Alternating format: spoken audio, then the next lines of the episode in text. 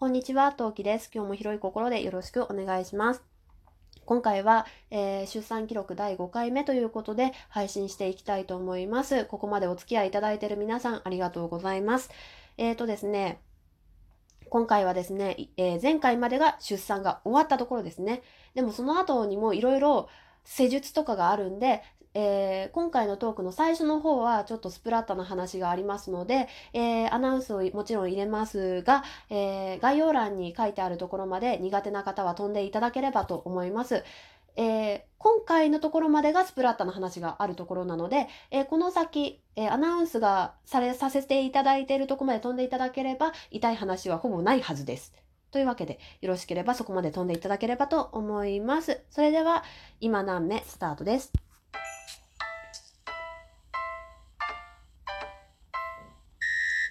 はい、この配信は戦闘不能日常系ママトーカー陶器が、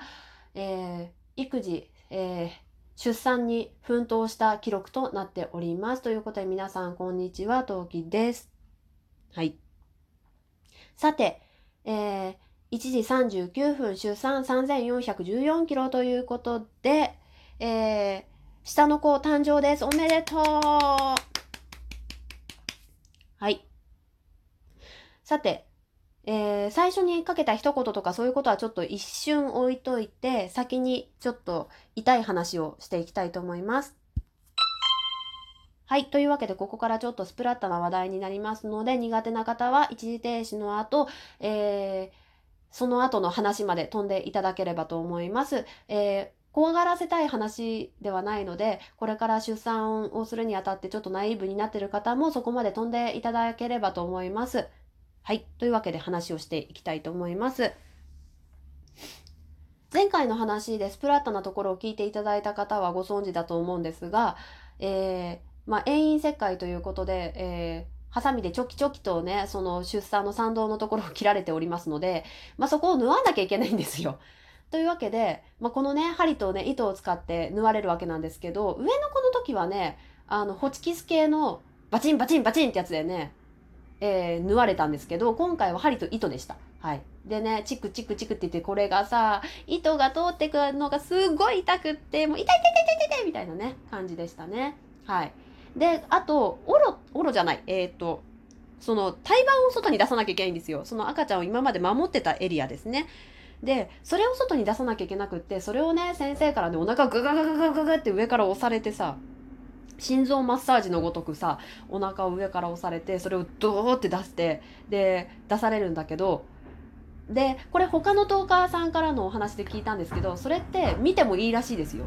見させてもらえる病院が、方が圧倒的多数ってことなんで、まあ見たい方は見ればいいんじゃないかなって思うんですけど、私は見たくないので見せてもらわずに、あの、その胎盤をね、胎ちなみに胎盤出てくる時ってズルンってした感覚がするんですけど、その出してもらった後、そのままスッと、もうそれこそ私に見えない、見せないように、あの、助産師さんがスピーディーに、あの、処理されていました。はい。で、まあ、そのね、そう、そう、ぐーっとお腹を押される胎盤出しと、その縫われるのがすごい痛かったですね。はい。で、そんなこんなでそういう処置をしてもらった後、いよいよご対面です。はい。というわけで、えー、ここから、えっ、と、痛くない話に戻ります。はい。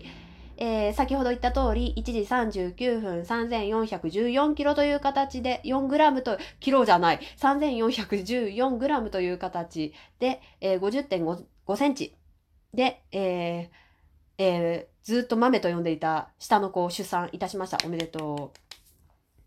さて、一番最初にかける言葉っていうのが大切だっていうのはよくね、言われるところだと思うんですけど、本当はね、頑張ったねって言いたかったんですけど、うん、お疲れ様でしたね。上の子の時もそうだったんだけど、結局はやっぱりお疲れ様っていう風に、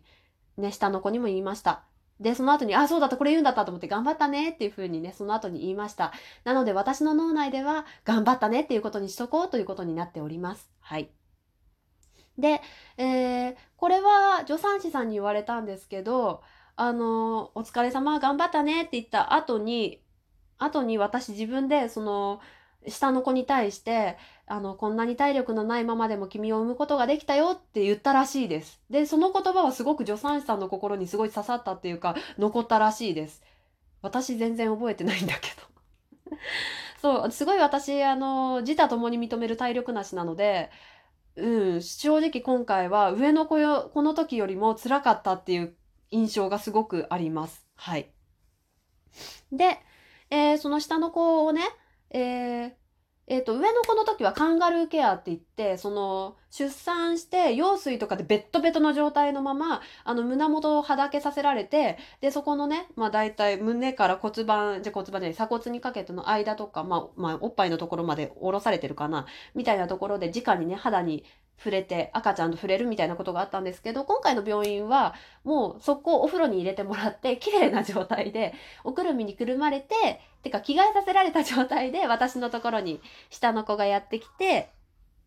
で、えー、2時間ぐらい。あのカンガルーケアはしなかったんだけど2時間は行き過ぎかな？1時間ぐらい。あのまあ要するに安静にしなきゃいけないんであの抱っこした状態。右側で右側抱っこでずっとよしよしよしよしって。はい、してました。で、そこでもろもろに連絡しましたね。はい。えー、パパに生まれたよとか写真撮ったりなんだりしました。はい。で、えー、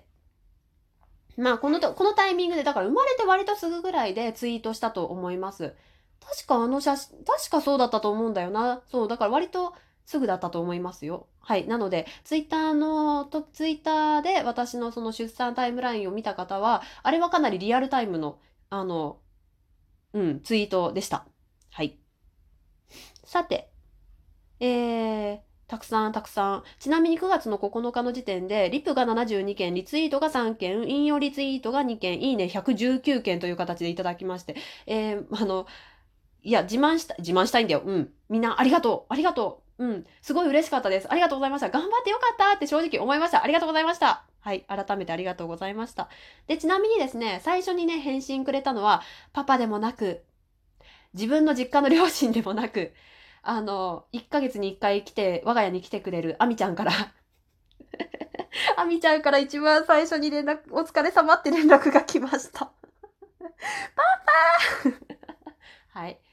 そんなこんなでしたね。はい。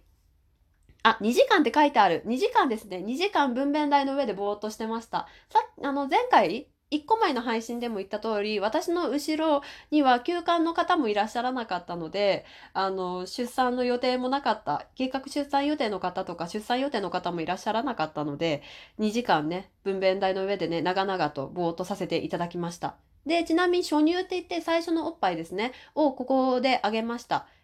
別に部屋であげてもいいものらしいんだけど、なんかまあさっきも言った通りくどいけど何回も言うけど後ろに人がいなかったのであのぼーっとできるタイミングがあったので「えここで初乳あげちゃおうか」って あの助産師さんに軽く言われたんで「じゃああげます」って言って初乳をここであげました。で、えー、このここで、えー、下のことは、えー、お別れで別々の部屋で過ごします。っていうのもお母さん死ぬほど疲れてるんで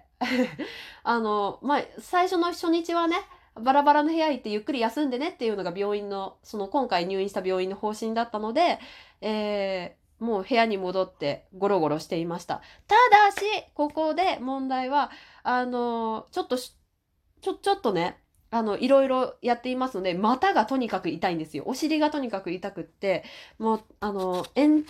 円座布って言われてるあの、ドーナツ座布団？あれがないと生きていけない生活がここから始まります。はい。で、もう本当にね、お尻痛くって、本当に本当に辛かったんで、で、そのね、処置をしたの、そのお尻が一番痛かった、その入院してるメンバーで一番痛いのが私だったっていうのもあって、えー、もう助産師さんが各部屋に行ってくれて、一番分厚いクッションを探して 部屋に持ってきてくれました。本当にね、優しいいい病院でございました。はい。そして晩ご飯がやってきます。で、私が今回入院した病院はですね、イワイゼンというものがない病院だったんですね。イワイゼンっていうのは、わりかし最近多くの病院で採用されているものなんですけど、出産したその日の当日の直近のご飯、例えばまあ、朝産んだ人はお昼ご飯、えー、お昼に産んだ人は夜ご飯、夜中に産んだ人は朝ごはんになるのかなお昼ごはんになるのかなちょっとその辺知らないんですけど、祝い膳って言ってスペシャルなご飯が出てくる病院っていうのがたくさんあるんですね。例えばステーキが出てくるところもあればお寿司が出てくるところもあるそうです。まあ病院ごとに違うんでご自身が入院される病院がまず祝い膳があるのかないのか何が出てくるのかっていうのは、まあ、病院にお問い合わせください。で、その祝い膳はない病院だったんですけど、まあ、とにかくご飯がもともとリッチな病院だったので、美味しいっていうか量がボリューミーで美味しい、あの病院だったんですけど、まあ、